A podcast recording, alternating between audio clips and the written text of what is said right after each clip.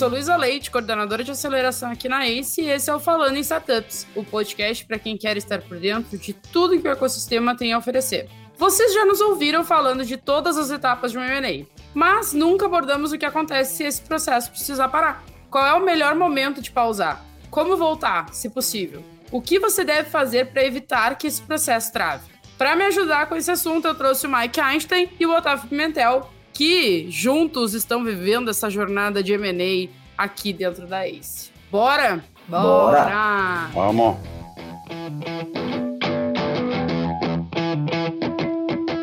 É, vamos começar pelo começo? Quais são os motivos que mais levam o processo de M&A a parar? A darem errado e, bom, para, volta atrás, vamos corrigir e vamos em frente. O que, que, o que mais acontece, Otávio? O que mais você vê que alonga um processo ou faz esse processo parar no meio do caminho? Ah, tem muita coisa, viu? Tem muita, muita coisa. Mas assim, antes de eu falar um pouquinho aqui sobre quais são os principais pontos que eventualmente podem surgir no meio do processo e o empreendedor parar, vale salientar que a maioria dos processos de M&A não dão certo, tá? Então, tem até algumas, algumas estimativas aí, tem algumas pesquisas de mercado que falam, pô, sei lá, chutando o número de 100 processos de M&A, 20 que dão certo, 20 que chegam ali no close. Então, não vou lembrar agora a porcentagem certinha da, que dá certo, mas a maioria dá errado. E alguns desses fatores que fazem com que o processo de M&A dê errado, um dos primeiros é cenário macroeconômico desfavorável. Então, a gente pode passar por uma turbulência aí de mercado, onde eventuais empresas, startups que fazem aquisições, grandes corporações, elas segurem o budget de M&A. Expectativa de saída do empreendedor ela pode estar um pouco acima do que o mercado está disposto a pagar. Então, imagina um momento em que a gente começa o processo de M&A junto com o empreendedor, ele tem uma expectativa X, a gente vai ao mercado, a gente aborda ali a hit list que a gente fala, né, o mapeamento dos potenciais compradores, cerca de 100, 150, 200 nomes, e vamos supor que desses 150 a gente consiga pegar uma proposta aí de 4, 5, mas essa proposta é metade do que o empreendedor está disposto a aceitar. Então, pode haver um desalinhamento aí entre a expectativa de saída do empreendedor e o que os potenciais compradores estão oferecendo. E isso também é um pouco linkado com o cenário macroeconômico, tá? Então depende muito aí de como está o apetite de aquisição desses compradores. Pode haver também é, um desalinhamento da estratégia entre quem está comprando e quem está vendendo. Então a gente pode estar tá fazendo o processo de M&A, está dando tudo certo, mas talvez quando a gente comece algumas discussões ali mais estratégicas de como que vai ser a integração, de como que vai ser é, o business plan dessa nova operação em conjunto que vai surgir, pode haver um grande desalinhamento e, pô, nem o empreendedor, nem o potencial comprador estarem satisfeitos para dar andamento, é, para finalizar o processo. Uma coisa bem que às vezes o empreendedor não pensa muito, mas é bem comum de acontecer é queda de performance na startup.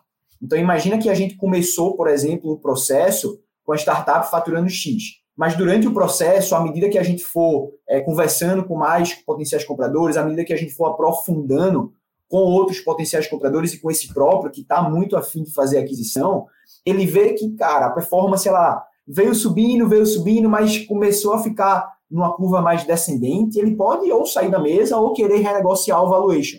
Talvez nessa renegociação de valuation, fique com um desalinhamento de expectativa entre o que ele quer pagar e o que o empreendedor quer vender.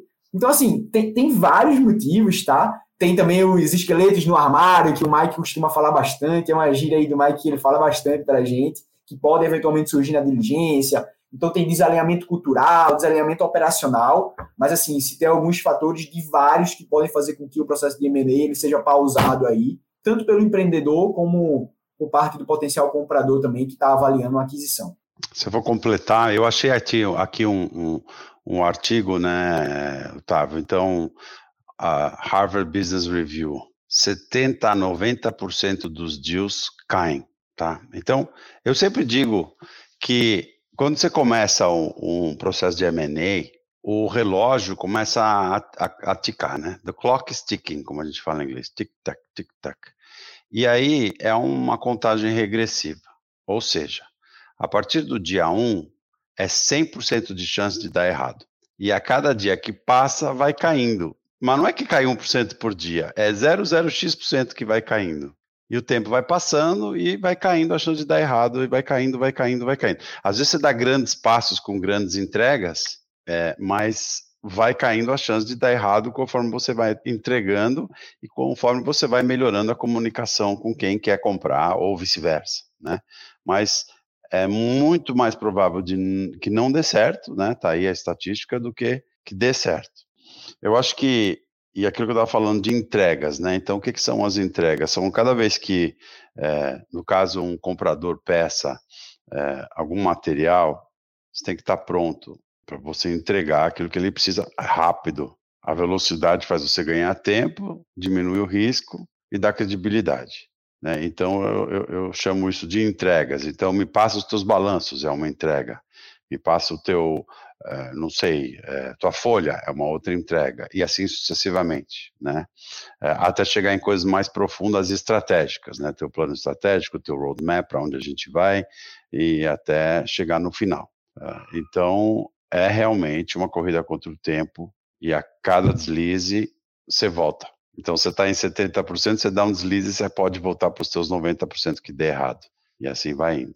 Eu, eu acho que tem uma, uma coisa que a gente já falou bastante aqui no Falando Startups, mas é a fase do tô rico, tô pobre, né? Tô rico, tô pobre, né? Acordo um dia tô rico, outro dia, do outro dia eu acordo que eu tô pobre. Basicamente isso que o Mike tá falando, assim. E, e eu sempre fico pensando muito, e a gente sempre fala bastante aqui sobre a questão de ser praticamente, né, um psicólogo do empreendedor nessa jornada, assim. Tipo, eu vejo quanto o time de M&A aqui, o Otávio e o pessoal se envolve é, tanto no negócio, assim, que tu acaba tendo que apoiar o empreendedor nesses momentos de não, calma, fica calmo, né? A gente está trabalhando para que dê tudo certo e tudo mais. E eu acho que tem um lado de resiliência muito grande que, na verdade, os empreendedores já começam as suas jornadas, né, tendo essa resiliência. Mas eu acho que é posto a, a fogo, né, a prova, assim, a, a resiliência do empreendedor nesse momento especificamente, porque tem muitas coisas que podem dar errado, né? Pode dar errado no roadshow, pode dar errado na diligência, pode dar errado em assinar, é, sei lá, no começo ou assinar no final os documentos. Tem muitos fatores que podem dar errado. Tipo, é, tudo bem, o macroeconômico a gente não, não consegue controlar, digamos assim, né, diretamente, mas qual desses processos que a gente consegue controlar, por exemplo, ah, pô, na diligência, é a diligência que mais dá errado? Talvez, eu, eu até acredito que não, pensando em quem, tá, quem tem é, uma boutique apoiando, mas quem tem uma boutique acompanhando e assessorando nesse processo acaba tendo mais facilidades, e vou botar bem entre aspas aqui, porque tem gente que faz bem o trabalho e tem gente que não faz, e tudo bem. É, mas dentre as experiências que você já tem, e o Mike eu sei que já viveu muitas assim, qual das etapas, Mike, é a que dá mais problema, é a que mais trava um processo? É na fase de negociação mesmo dos termos? É na fase de diligência? Qual é? Acho que são várias, né? Vamos falar de, falar de algumas críticas.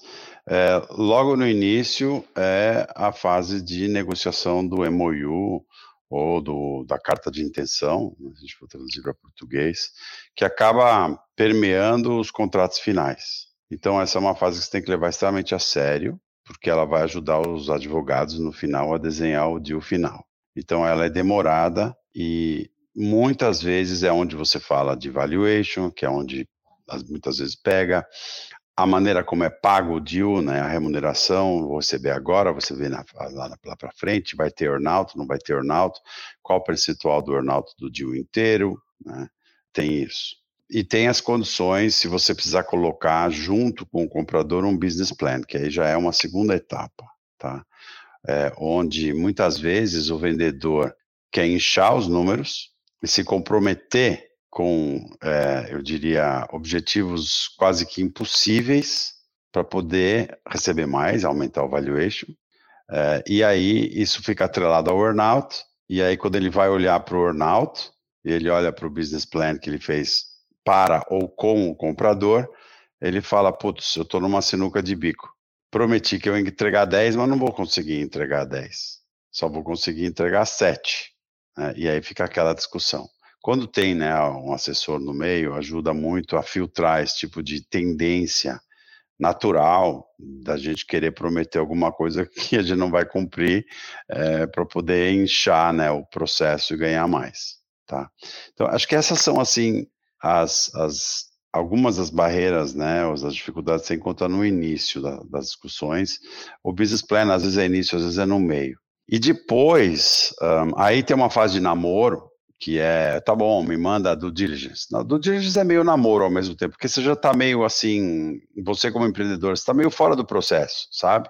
É, são os advogados, são os contadores, são os assessores, é essa turma trabalhando e você está tocando a tua vida.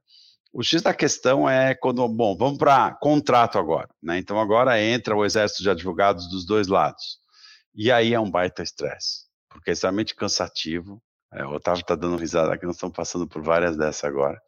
E aí entra ego de advogado, que aliás entrou de advogado no meio, você já, você é empreendedor, já pega, espreme o ego do cara e joga para o canto, fala para ele que aqui não é lugar de ego.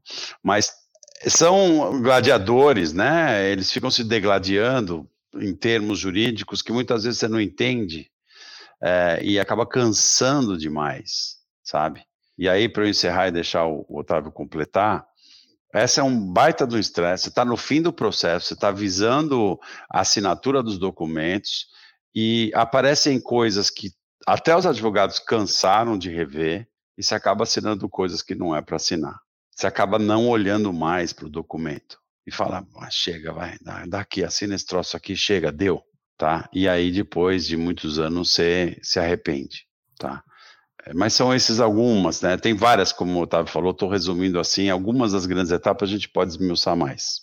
Posso fazer uma pergunta bem aleatória agora aqui no meio, só tipo curiosidade mesmo? Quantas páginas tem um contrato de M&A? Otávio, fala. Contrato brasileiro tem quantas páginas? Isso. Pô, já, já vi de tudo, hein, pessoal? Acho que, assim, acho que já vi SPA com 300 páginas, 200 páginas. Eu não sei como que tá aí nos Estados Unidos, Mike, mas assim, no Brasil eu já vi de tudo. Já vi, já vi MOU, é, term sheet de uma página, como também já vi MOU de 20 páginas. Então depende muito quem tá do outro lado. Mas assim, cara, é, é uma pergunta um pouco difícil de se falar, sabe? De brasileiro, total, todos os documentos e tal, 200. De é. americano, menos de 400 páginas não rola, não tem. O Otávio recebeu uma lista outro dia de uns gringos aí dos documentos que vão ser providenciados. Você pega aí, Otávio. Pega e, é... e dá, dá, o título para a galera. É, a gente traduz para o português. E lembrando, SPA é Stock Purchase Agreement, SPA. A gente fala que depois que você terminar o dia, você vai para o SPA fazer uma massagem. tá? Mas assim, só para falar um pouco do que o Mike está pegando gancho, né? A gente está no meio de deals tanto nacionais como internacionais aqui com, com a nossa área de M&A. E assim, para uma, uma diligência que a gente está fazendo, a gente recebeu uma request list aí com mais de 3 mil itens, se eu não me engano, mais especificamente foram 3.613 itens para a gente levantar na diligência. É, então, assim, é, é, é um deal internacional, é um pouco aí disso do que o Mike está falando, às vezes, pô, é, são bem contratos bem mais robustos, diligências muito mais robustas, porque a gente entende o outro lado também, que talvez eles nunca tenham feito aquisição no Brasil e, pô, eles querem se, se blindar de qualquer problema e aí eles acabam olhando mais coisas que o normal. Mas, assim, pela, pela experiência que, que eu tenho aqui, varia muito, sabe? Já recebi de tudo aqui. A gente já recebeu o emoil de uma página como o emoil de 30 e por aí vai, sabe? Mas essa, essa da diligência que o Mike tá falando aí foi meio emblemática, porque eu nunca recebi uma diligência desse tamanho. E até que foi rápido. Mais ou menos, mas foi. Mas lembra que a gente falou, Otávio, né? Nem sempre, quando você recebe uma lista de 3 mil itens, você não vai responder 3 mil itens. Então, cabe a, a quem está do lado de, que recebe a demanda falar, pô, olha, eu vou te entregar o que é per, pertinente ao meu negócio. E aí, na frieza, você não se aplica, não se aplica, não se aplica, não se aplica. Tá? Tem que ter um pouco de discernimento, falar, bom, o que, que é realmente pertinente e o que, que não é, né? É, no caso aqui, né, como é um comprador internacional, né, o que a gente, né, quando a gente vende uma empresa, a gente trabalha com brasileiros e internacionais também, nosso dever é buscar o melhor, melhor deal para o empreendedor que está vendendo, é, os gringos, como o Otávio falou, quer, querem ter um pouco mais de conforto, né, mas os documentos, no final são os mesmos, né? O contrato de compra e venda, tem contrato de associação, tem contrato de, de é, remuneração dos founders que ficam, às vezes, como serviço, e tem uma série de contratos de, de os covenants, né? As promessas que você faz, tem escrow, né? A gente pode até explicar o que é o escrow agreement, né? E tem uma série de outras coisas. Então, você chega no final, você tem 500 páginas para ler, é, e você está exausto. E aí assina qualquer coisa. Depois. E, e, o pior de tudo, né, Mike? Imagina que é um deal internacional, uma empresa do Brasil sendo vendida e um potencial comprador gringo.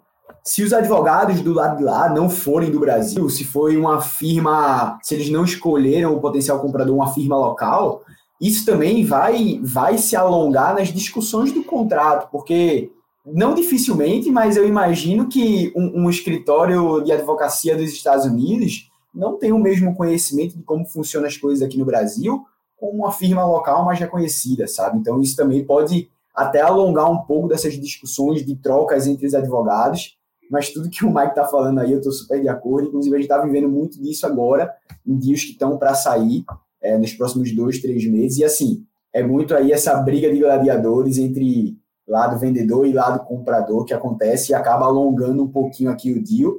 E muitas das vezes, se a gente não consegue chegar no consenso, o para.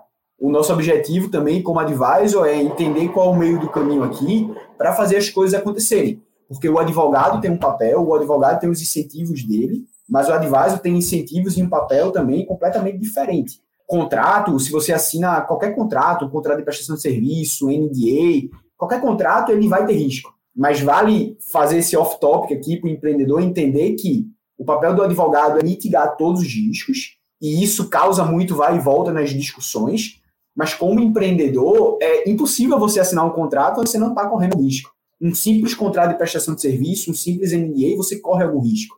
Logicamente que não pode ser um risco onde você vai empilhando riscos ali até o momento que chega e fala, putz, tá, tá tudo voltado para o meu lado, sabe? O potencial comprador não está tomando nenhum risco.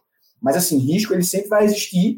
A, a briga é chegar no meio do caminho aí para entender se eu estou confortável com esse risco ou não. E aí, assim, depois de ouvir tudo que vocês falaram, eu acho que isso é um dos fatores também que faz as coisas, né, pararem os processos, por exemplo, tipo, ser burocrático, né? A gente, inclusive, já falou sobre isso, assim, que eu acho que tem um pouco a ver com alinhamento, alinhamento de expectativas desde o começo com relação ao empreendedor, porque tem empreendedor que vai entender que vai ser um processo demorado, tudo bem, talvez tenha empreendedor que não vá entender tão bem isso e faz parte do jogo, assim como tem comprador que vai entender de um jeito e, e comprador que vai entender de outro. Mas eu fico pensando assim, isso pensando pelo lado do empreendedor, né? Pô, ele tá cansado, ele não quer mais. Mas, tipo, e, e quando o comprador decide parar um processo? Tipo, existe uma maneira da gente retomar essa, essa, essa pausa, digamos assim? Eu fico, a gente sempre traz para esse lado do relacionamento, mas eu fico pensando assim, né? Tipo, pô, tu dá uma pausa num relacionamento, num amor, normalmente não é uma coisa boa. E existem, acredito que deve existir os dois lados no, dentro do M&A, mas o mais comum deve ser, ó, encontrei um problema aqui, tem um desalinhamento aqui. Existe uma maneira de, vai, conseguir virar esse jogo e, não, vamos voltar aqui e tal? O que mais leva um comprador a deixar a mesa? V vamos começar assim. Eu acho que é bem bacana essa pergunta, Lu, porque existem algumas etapas que o empreendedor ele pode ir dando no-go ali, e pô, você tem que entender o motivo, o que é que está por trás e tudo mais. Geralmente é bem comum, por exemplo, quando a gente está em roadshow, né, entrando em contato com vários potenciais compradores, a gente tomar no-go mais fácil, por exemplo. Cara, não se encaixa na tese, a gente, nosso foco tá, tá em outra, é uma startup muito pequena ou muito grande, nosso ticket é X, a gente, é, vocês querem Y. Então, assim, nessa fase de roadshow é bem mais comum é, o, o potencial comprador decidir não seguir. Mas a gente estava passando por um caso agora, onde a gente estava há cinco, seis meses conversando com uma grande corp, uma grande corporação, uma das maiores do Brasil, tinha board, enfim, tinha, tinha todas as camadas lá de burocracia e de liderança e todo mundo estava na expectativa, inclusive o nosso time, tanto o nosso time de M&A como o deles, de que a gente ia fazer algo legal juntos. Mas chegou o um momento que o deal barrou no board. A gente fez reunião com todos os C-levels da empresa, a gente conversou com o CEO, CFO, o vice-presidente, a gente conversou com o diretor comercial, com o head de M&A e tudo mais. Eu cheguei a receber ligações de que, pô, a proposta vai chegar, mas foi no último ali, no último momento para aprovar, o board barrou. Então veio um top-down de cima. E não houve feedbacks negativos, que ah, a empresa tem isso e por isso a gente não vai seguir, a empresa está trilhando uma rota e tudo mais. Não. O único feedback foi: olha, muito boa empresa, a gente está é, deslumbrado aqui com tudo que vocês criaram e tudo mais, mas a gente entendeu, conversando com o nosso level e com o nosso board, que o foco agora é outro. E depois de cinco, cinco seis meses de conversa com todos esses levels, todo o time de M&A, depois de montar, chegar até começar ali a discutir um business plan inicial de como as coisas iam se integrar, o deal caiu. As portas estão abertas, mas aí fica muito a critério tanto do, dos empreendedores como dos advisors, que se o empreendedor tiver com advisor, se ele não estiver fazendo esse processo solo, logicamente, de entender. Beleza, a gente vai ficar aqui esperando, um dia talvez eles voltarem, ou a gente vai para o mercado, a gente vai continuar o nosso processo, o nosso trabalho aqui, e talvez no dia que a gente chegar com uma, que a gente tiver uma proposta mais sólida, a gente volta para esses potenciais compradores e fala, ó, eu vou ser vendido. Tem certeza que a opinião de vocês ainda está sólida, que vocês não querem seguir, ou vocês mudaram de ideia? Então, assim, eu, eu, eu não gosto muito de esperar, não, tá, Lu? De talvez um dia surgir e ficar mais passivo ali do que no ativo. Eu acho que quando acontece o no-go, já principalmente esse caso de agora, já houveram conversas e já se explorou muito e bem difícil volta, tá? Pode voltar, pode acontecer, mas eu acho bem difícil que volte. Então, o nosso trabalho segue aqui normal. A gente vai em busca de outro potencial comprador e o M&A é isso. O M&A é uma incógnita, pode ou não acontecer. Essas pedras aí no caminho acontecem e tem que ser resiliente. Tem que ser resiliente para buscar outros potenciais compradores, blindar o empreendedor do desânimo ali, da expectativa de receber uma proposta, ao invés de receber uma proposta, recebe um no-go e é todo esse trabalho terapêutico aí também que você estava falando no começo que a gente tem que fazer. E, cara, voltar para o trabalho aqui, falar com os outros potenciais compradores que a gente mapeou e tentar achar outros, porque não só existe um, podem existir outros aí que a gente não conversou ainda.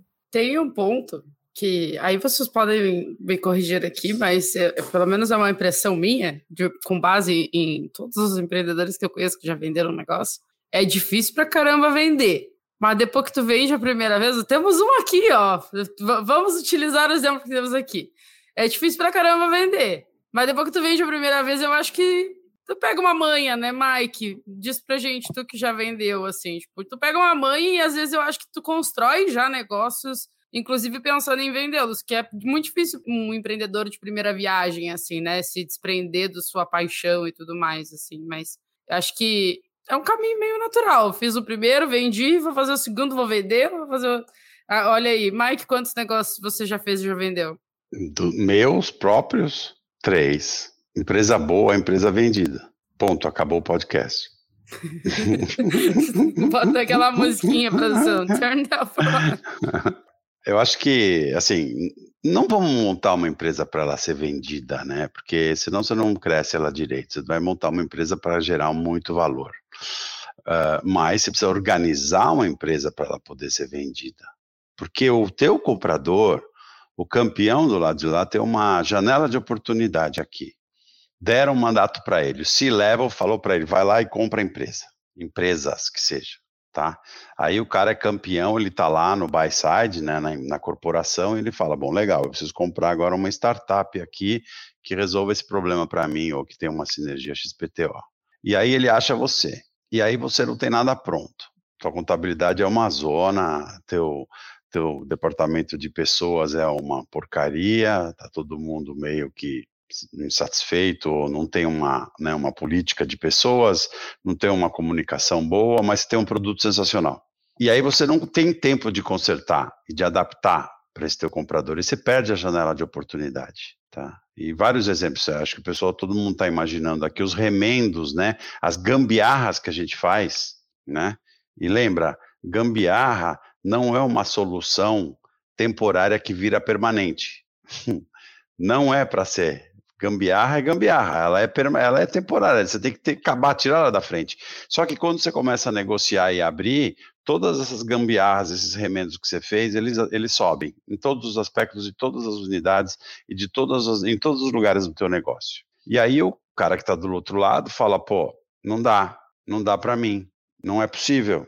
tá? E aí você perdeu a janela de oportunidade do teu campeão. O que, que esse campeão vai fazer? O chefe dele mandou comprar a empresa, ele sai da tua, dá um no-go e vai buscar outra. Tá? E aí você fica ali. Dá para voltar? Coisa que eu fico me perguntando, Oi. Mike. E aí, desculpa te atrapalhar, mas eu fico hum. me perguntando, será que, gente, será que todos esses esses M&As que não estão dando certo, querendo ou não, a gente não está pagando uma conta pelo feito, antes feito do que perfeito? Eu acho que a gente um pouco essa mentalidade. Eu tenho uma teoria, tá? Eu, é, todo mundo que me fala essa frase, eu digo: olha, eu acho que sim, antes feito do que perfeito, mas não dá pra gente fazer de qualquer jeito. Sabe, é, todos esses dias não é, uma, não, é uma, não é uma conta que a gente tá pagando. É, não tem perfeição, né? Não existe perfeição, nem, nem a empresa gigante tem perfeição, muito pelo contrário, tá? Mas você tem que ter o, o mínimo indispensável, tá? Você tem que estar pronto para o mínimo indispensável. É, e você tem que querer fazer, né, gostar de quem vai eh, fazer a aquisição e pensar, vislumbrar, eu vou estar trabalhando com essa pessoa nos próximos anos, ou essa equipe, né, nos próximos anos, eu me encaixo nessa cultura ou não, porque tem isso também, tem muito deal que cai por causa disso, né, o empreendedor fica pensando, pô, eu não me vejo aqui, tá, e eu vou pular fora, ou eu vou pegar um pedaço do deal e depois eu vou pular fora com o resto, né, não, não vou fazer o resto, que seja, não vou receber, tá? Tem muito disso.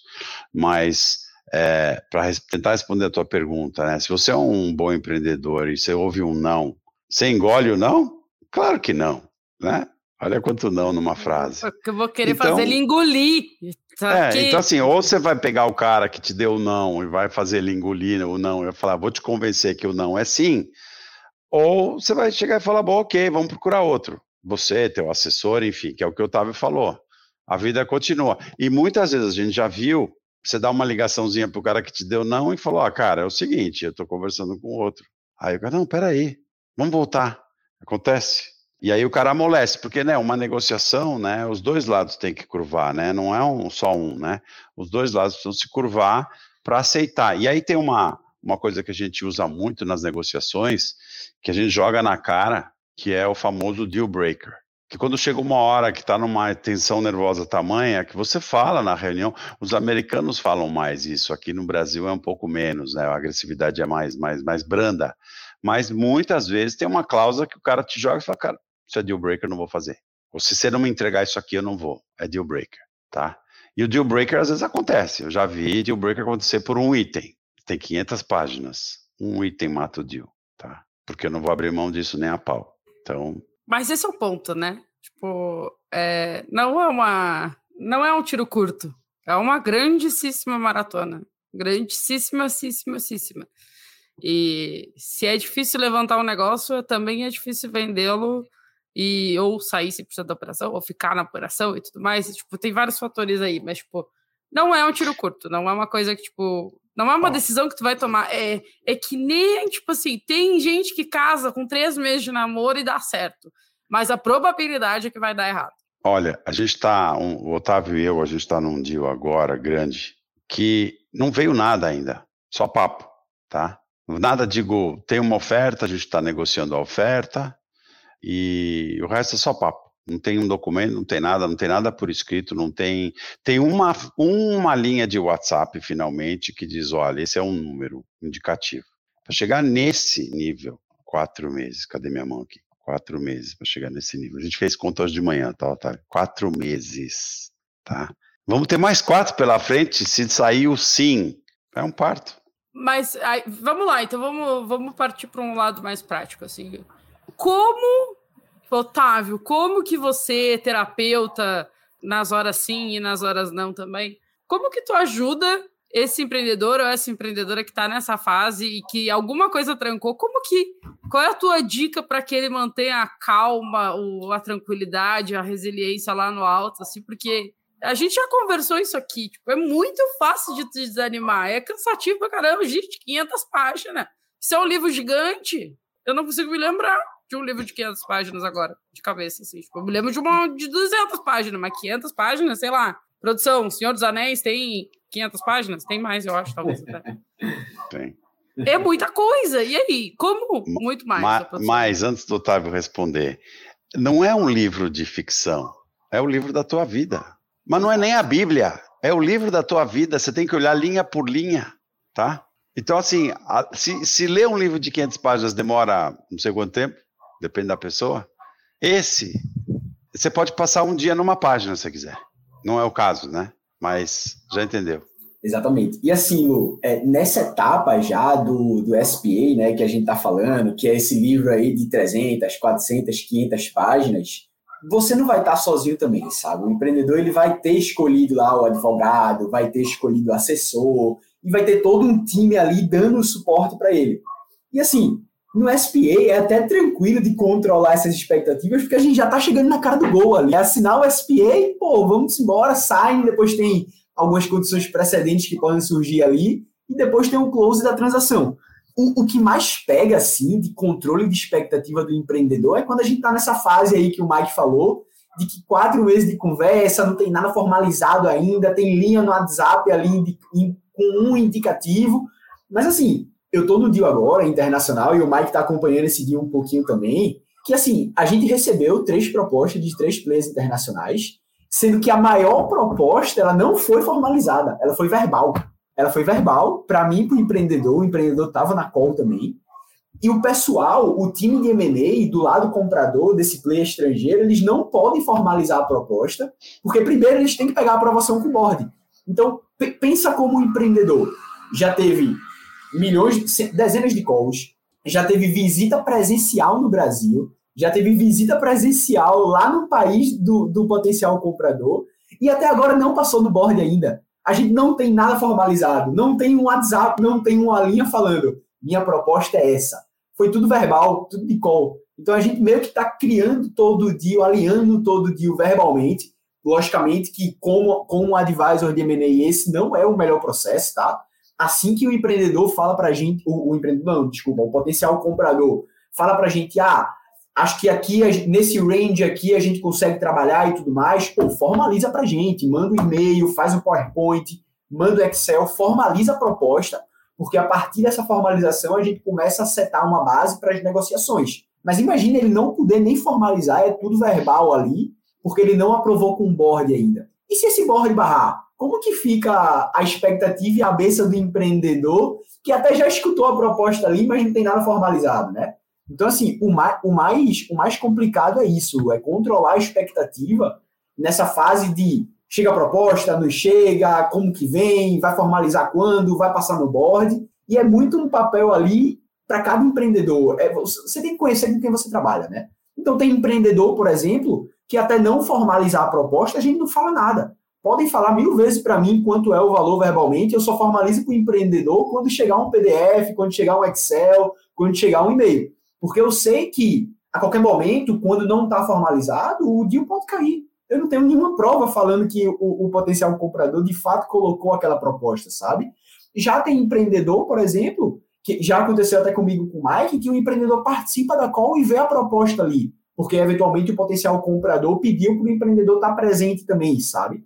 Então depende muito do perfil do potencial comprador e do perfil do empreendedor você tem que saber com quem você está trabalhando, né? Tem, tem empreendedores ali que vão tocar a vida normalmente, mas tem empreendedores que vão passar dias sem dormir aí, na expectativa de chegar uma proposta, e aí, quanto que vai ser essa proposta? Vai ter earnout? Vai ser, vai ser tudo cash out agora? Enfim, é muito individual aí do perfil do empreendedor, que como assessor, além de conhecer a empresa, você tem que conhecer com quem você está trabalhando também. E aí fica muito a critério do, do advisor de entender o momento certo de falar para o empreendedor o que está acontecendo e de blindar ele também de eventuais coisas que talvez não seja o momento de falar, sabe? E uma outra coisa que a gente faz, né, quando você ajuda o empreendedor a vender o negócio, é dar um pouco de frieza para ele continuar tocando o seu negócio. Porque tem muita interrupção cerebral, né? É, então você tem lá os compradores prometendo ou fazendo você, pedindo lição de casa para você, e aí você desliga e aí você tem que tocar o negócio, a galera tá lá. E aí?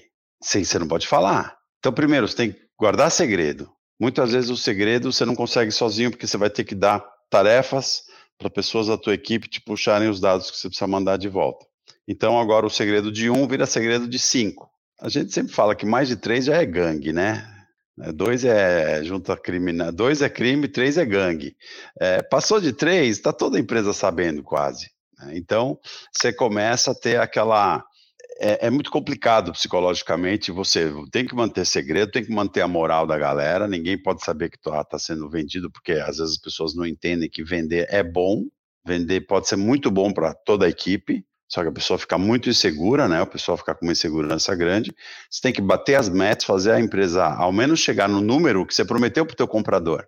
Porque esse é um dos itens que acaba, tal, às vezes, fazendo com que o deal caia, tá, Lu? Que é, pô, você falou para mim que você ia faturar 10, fechou o ano, faturou 7, quero renegociar. Não, mas eu só vendo por 10. Não, cara, você não bateu. Não bateu a meta, a tua própria meta que você prometeu para mim. Porque nesse inteirinho a gente está vendo a papelada, né? Nesse inteirinho a gente está negociando. Aí vai fechar o negócio, espera, vamos ver os números. Como você está indo? E aí não foi. O contrário pode ser verdadeiro também. Você explodiu a boca do balão, vamos chegar para o comprador e falar, amigo, olha, era para ser 10, eu fiz 15. Show me the money, né? Que é mais um estresse final ali da reta final, tá? Mas é muito importante a gente trabalhar muito isso também, né? Junto com o empreendedor. Continua a tua missão como se nada fosse. É difícil. De noite você vai para casa, você não dorme porque está vendendo a empresa. De dia você acorda, você tem que fazer a empresa crescer. Ponto. Toca Se você vida. é empreendedor ou empreendedora que está nos ouvindo, está com esse sentimento, manda um alô pro Mike, pro Otávio, que eles estão aí vendo esses sofrimentos diariamente. E assim, eu acho que é um papel meio de goleiro e atacante ao mesmo tempo, assim, né? Eu tenho que correr para frente para fazer o gol e voltar para trás para defender o meu, sabe? Tipo, é um é uma dupla, tripla, quádrupla, quíntupla jornada que, tipo, no final do dia é o teu negócio, é a tua, é a tua história, né? Eu gostei bastante dessa expressão que o Mike usou, né? Tipo, não é, não é uma, não é uma história, história de outra pessoa, é a tua história, tu tá escrevendo a tua história, tu tá lendo a tua história, então, tipo, respeite também, a, né, a sua história no nível de, bom, vou conseguir tocar minhas caixinhas aqui e, e é difícil pra caramba, por isso que dão errado e por isso que, algo, que a grande maioria não dá certo, porque tem que ser excepcional, eu acho, também, né? Então, um cara que vendeu Isso. três, Mike, você é excepcional. Fique um feedback meu para você hoje. Muito obrigado. e só ressaltando o que o Mike falou, o empreendedor ele é para estar tá olhando para a operação, ele é para estar tá, olhando para o time, olhando para o crescimento de receita, olhando para o serviço, olhando para entrar em novos mercados. E olhar para a operação já é um estresse muito grande. O pessoal que está escutando aí, que é empreendedor, sabe disso. E agora, pensa que você é um empreendedor solo, você está vendendo sua empresa e você está fazendo isso sozinho. Será que vale a pena trazer esse estresse do M&A também, que é muito estressante, é, é complexo e é difícil? Então, por isso que o advisor ele está muito ali como uma figura de ser tanto o, o intermediador como facilitador desse processo também. Então, eu tenho certeza que o empreendedor que opta por contratar um advisor, vai dar uma boa economizada aí no estresse, que é grande. É, a gente que está aqui, a gente sabe que me, até, até o, o, próprio empreendedor que a gente trabalha aqui para M&A, ele se envolve muito, né? Às vezes ele quer se envolver muito, às vezes ele quer saber tudo que está acontecendo, mas imagina se não tivesse também o advisor. Cara, esse empreendedor não ia nem dormir. Então, visando aí, prezando pela saúde mental do empreendedor, sempre recomendado fazer esse processo de M&A aí junto com o advisor, para não dar errado, que é o tema aqui do nosso podcast hoje. É, toda vez que você, empreendedor, para e fala, putz, eu não consigo, não vai dar, vou desistir, né? Entrei no processo, mas eu tenho que tocar o negócio.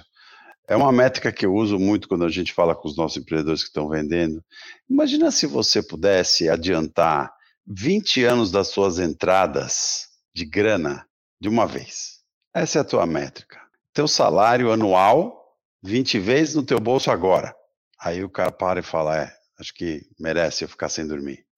Uma grande fábrica de milionários, né? É, como o Pedro Carneiro gosta de dizer, assim. Então, é, a gente tem que escolher bem nossas batalhas também. Acho que essa é uma, é uma, é uma frase boa para repassar, assim. Tipo, será? Faz sentido para mim? Eu quero esse, esse valor que o Mike acabou de me dizer? Quero. Então, você acabou de escolher a sua batalha também, né? Sejamos honestos, assim, mas é uma grande maratona. E assim, tá tudo bem se no meio do caminho der errado com aquele comprador, porque existe aí, né, um mar cheio de peixes e vamos embora pro próximo, assim. Mas se o problema tá na operação mesmo, o, o que que ele faz, assim? Tipo, ele dá um, dá um step back, assim, bom, ok, eu vou arrumar isso aqui dentro de casa e, e aí eu volto é, para ti ou para o próximo ou para o outro. Isso é uma coisa que a gente vê bastante em VC, né? A gente estava esses dias analisando um start, uma startup que tinha um problema de capital muito grande, e aí a gente deu, isso, deu esse retorno para o empreendedor, ó, tá aqui, ó, o problema tá aqui, é, a gente não vai conseguir fazer o investimento agora por causa disso, e três meses depois ele voltou com todo, com todo um recap feito, sabe? Olha, e, isso. Para quem já vendeu três próprias e mais um, né, mais de participou de mais de 25 eggs nossos aqui, você aprende. Então, pô, tem coisa errada, tem um monte de cagada na primeira, na segunda você corrige. Então, se você levou uma negativa, total, final, não tem mais, acabou, é, né, não vai ter casório, vai lá e limpa a casa, pô.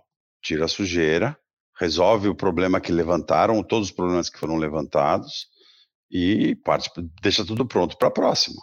Aí se demorar um tempinho, que seja. Tá? Se você tiver naquele pique ainda eu quero vender, limpa tudo, resolve tudo e vai para a luta. Tá? Mas não, não, não vai repetir o mesmo erro, né? É que muitas vezes é, a negativa ela vai além dos erros levantados, né? São expectativas de ambos os lados. É a sinergia que de repente você começa a ficar na dúvida, talvez não exista sinergia, ou então né, o relacionamento com as pessoas acaba se desgastando, né? É, é, muito importante isso também, né? Quando você negocia, manter o bom relacionamento. Às vezes você desgasta muito. Desgasta tanto que é, ou você sai da mesa, sai da mesa significa para de negociar, né? É, ou, ou desiste mesmo, né? Ou dá uma pausa. Tem muitas dessas, isso é truque de negociador, de deal maker aqui, Otávio e eu. Ó, o founder saiu de férias, ou tá tendo um filho, sei lá, inventa alguma história e o cara sumiu uma semana, duas, para dar um fôlego, dar um. tá pegando muito fogo, baixa, sabe? Então tem algumas artimanhas assim que a gente usa, porque às vezes está muito tenso, então você. E é porque às vezes são conversas diárias. E aí você baixa, baixa, porque tá pronta, a corda vai estourar, baixa e volta. Aí você dá tempo de você fazer o, o reassessment, né? Reavaliar tudo. É isso. Muito bem. Boas Dicas valiosas para quem está pass passando por esse processo e quem está pensando em passar também, eu acho. Porque é isso, vai ser difícil, pode dar muito errado, mas pode dar muito certo. Quando der muito certo, provavelmente esse jogo vai ser bom para ti também. Assim, eu acho que é o, é o, é o meu principal aprendizado do, do nosso papo de hoje foi esse. Assim. Pode dar errado e a probabilidade é que vai dar errado, e eu sinto muito dizer isso para você que está ouvindo, mas se der certo, e um por, só precisa dar, um, dar certo uma vez. E aí vai para cima. Muda vidas, muda a sua vida e a vida de quem está com você também. Né? Retroalimenta o ecossistema empreendedor também, Lu. Então a gente fala muito aqui que, pô, uma das vantagens de ser cases de sucesso, de fazer seu exit, é, cara, imagina você conseguir fazer tudo de novo, só que dessa vez capitalizado. Imagina você ser um second time founder, só que dessa vez entendendo os erros que você cometeu na sua primeira startup que você vendeu e capitalizado. Imagina você também investir em outras startups, ser um investidor anjo, vai saber qual, qual que é a, a pretensão aí do, do, do empreendedor case de sucesso e, pô, utilizar uma parte desse capital que você ganhou na sua empresa para investir em outras, né? Então, tem, tem muita coisa para se fazer. O M&A, ele alimenta muita coisa, sabe? Porque ele coloca dinheiro no bolso de pessoas que são boas. Pessoas que, pô, se elas tiverem a vontade de retroalimentar o ecossistema, elas vão, elas vão fazer com que o ecossistema se desenvolva mais sabe? Seja criando uma segunda startup, seja investindo em outras pessoas, enfim, a lista é infinita. Mas tudo bem também o empreendedor querer ir para Miami, tomar morrito lá na praia, faz parte do processo. É, ele se aposentou, vai. Então, é, é bem legal essa questão do M&A, porque o empreendedor pode se aposentar pode ir lá para Miami ou pode retroalimentar o ecossistema, dessa vez capitalizado. São muitas possibilidades. Muito bem, muito obrigado pelo papo de hoje. Um dos nossos últimos do Falando em Startups. Se você gostou desse episódio, segue o nosso podcast na plataforma que você está ouvindo e avalie ele com cinco estrelas. Temos novos episódios toda segunda-feira, mas já já isso vai acabar. Então é só acompanhar no teu feed. Todos os contatos da nossa bancada estão aqui no link da descrição. Até o próximo episódio e tchau!